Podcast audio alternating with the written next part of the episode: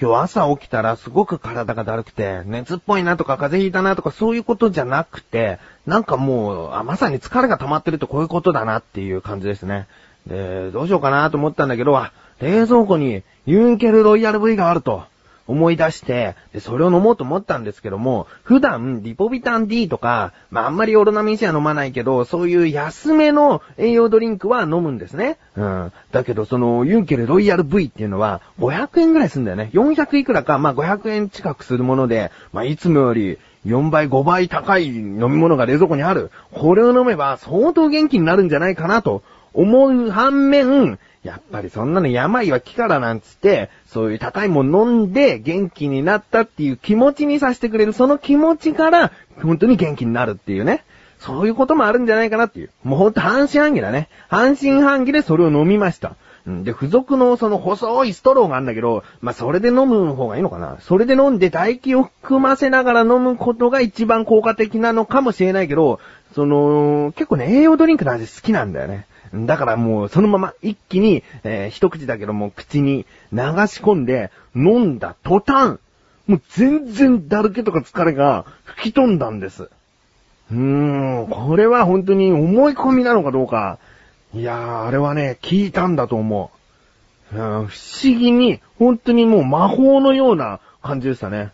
一気に疲れがぷわーっと朝なのになくなっていったっていうのは、あの感覚は今まで経験したことないですね。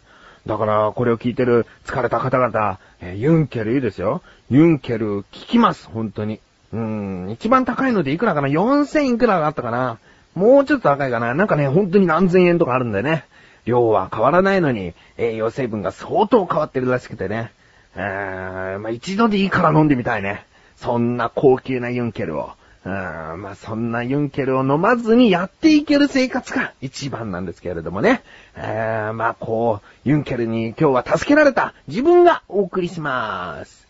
菊師匠のなだらか向上心。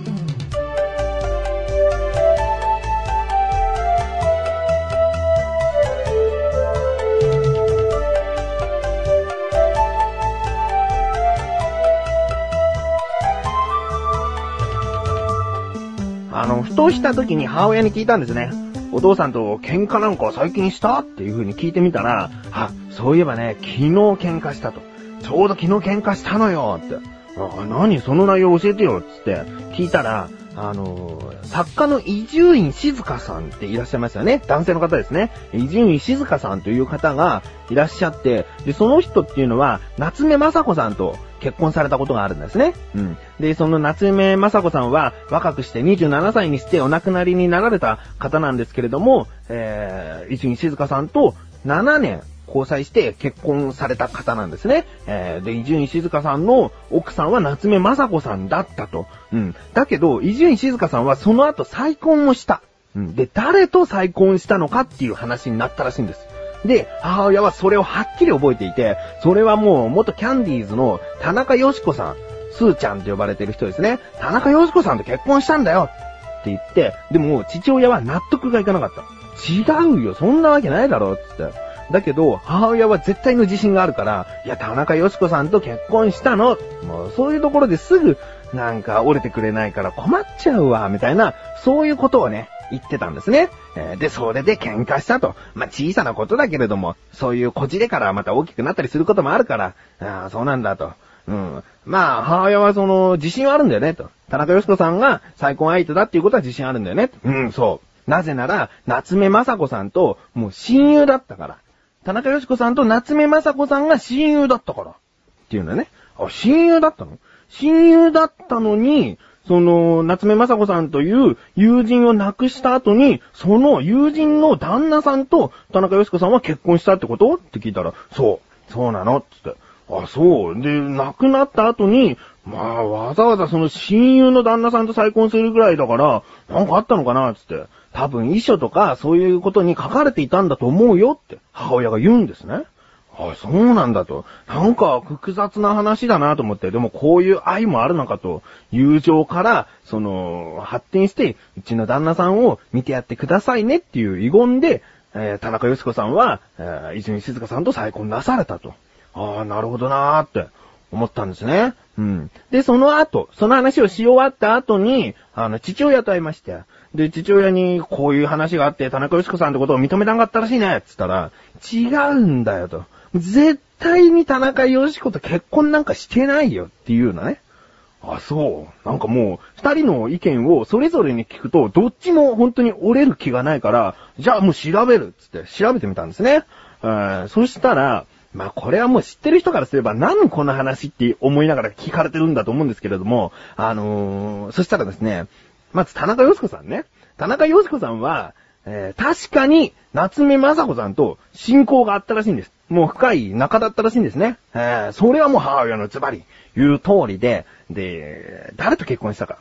えー、田中洋子さんは、夏目雅子さんのお兄さんと結婚なさって、今もそのまま離婚はすることなく続いているようですね。ええ。なので、伊集院静香さんの、あの、奥さんじゃないんですよ。伊集院静香さんの現在の奥さんは、女優は女優ですけども、篠ひろ子さんという人と再婚して今もなおご家庭を築いていらっしゃるんですよ。なんかね、怖いね。母親のあの説得。あの、確かそうだったと思うんだよね、くらいでやめとけばいいのに、遺書までなんか書いてたからね。勝手に頭の中で。その、自分の、自分の旦那を頼みますっていう夏目雅子さんの衣装を勝手に空想妄想で膨らまして、で、そのまま田中義子さんと結婚したはずなんだよなんつ話をしてる。怖いなと思ったんだけど、その妄想力に、まあ、自分が折れたくないっていう考えからもうバーッと頭の中で妄想が始まったんですよね。それに驚きました。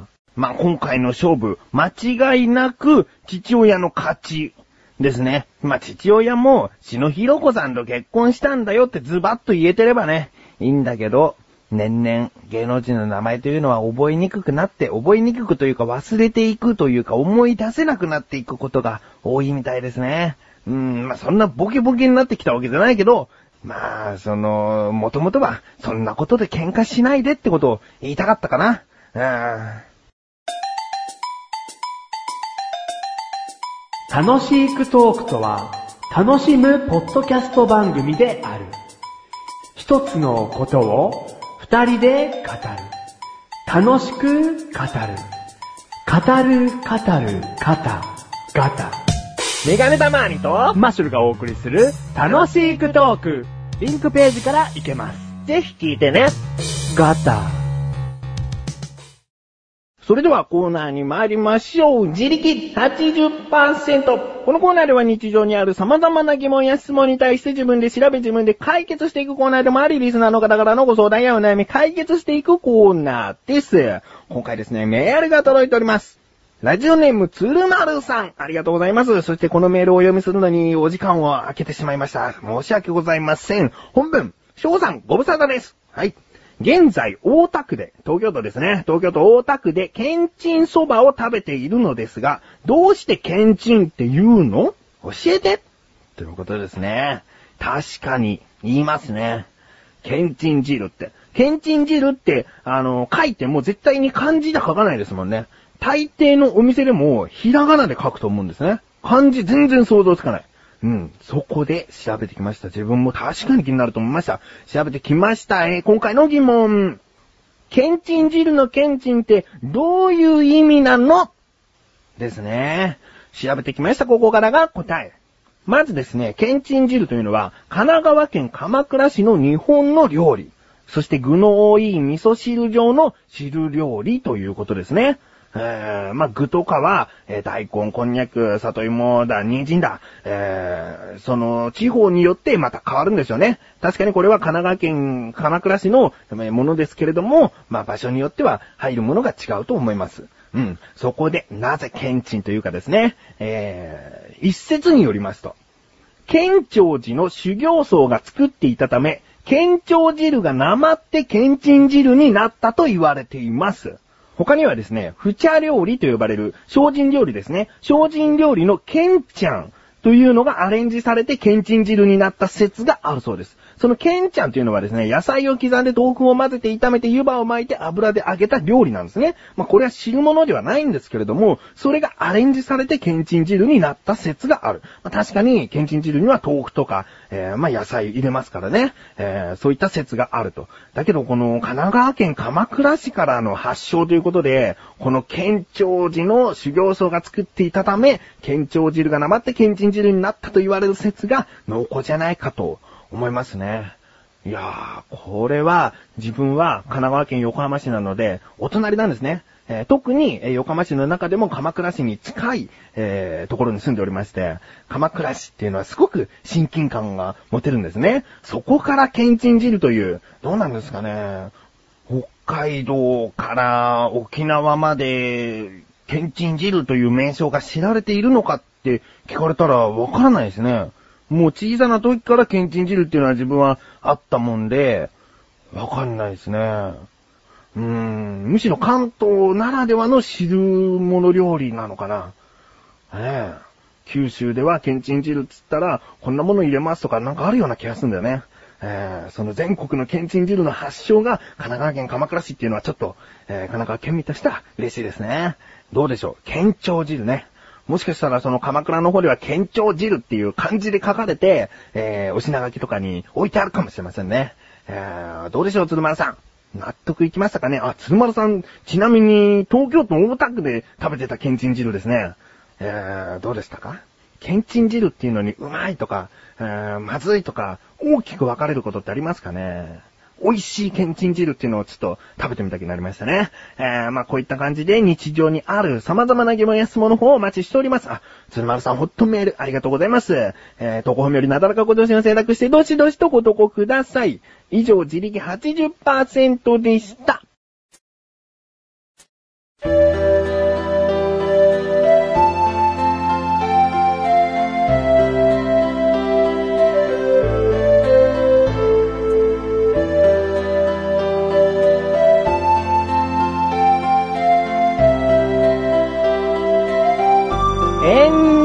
でーす。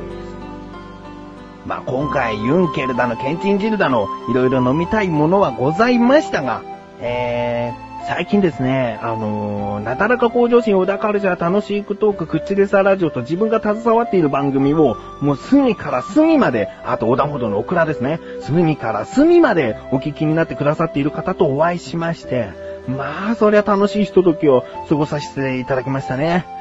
えー、やっぱり自分の番組をこういう風に聞いてくださってるんだとか、あの、一緒にラジオやっている仲間のことをこういう風に見てたのかとか、あ、分かってくださるんだとか、そういうね、あのー、やっぱりメールとかでは伝わらない、直接会ったからこそ受け取れることっていうのがすごく多くて、とっても楽しかったですね。えー、今後のやる気にもなるし、もうこれからの課題にもなりますね。なんかそういう話を聞くと、ああ、じゃあこれからこうしていこうとか、もっと面白くできないかなとかそういうことをすごく改められましたね。うん。とっても楽しかったです。うん。そして、えー、お知らせでーす。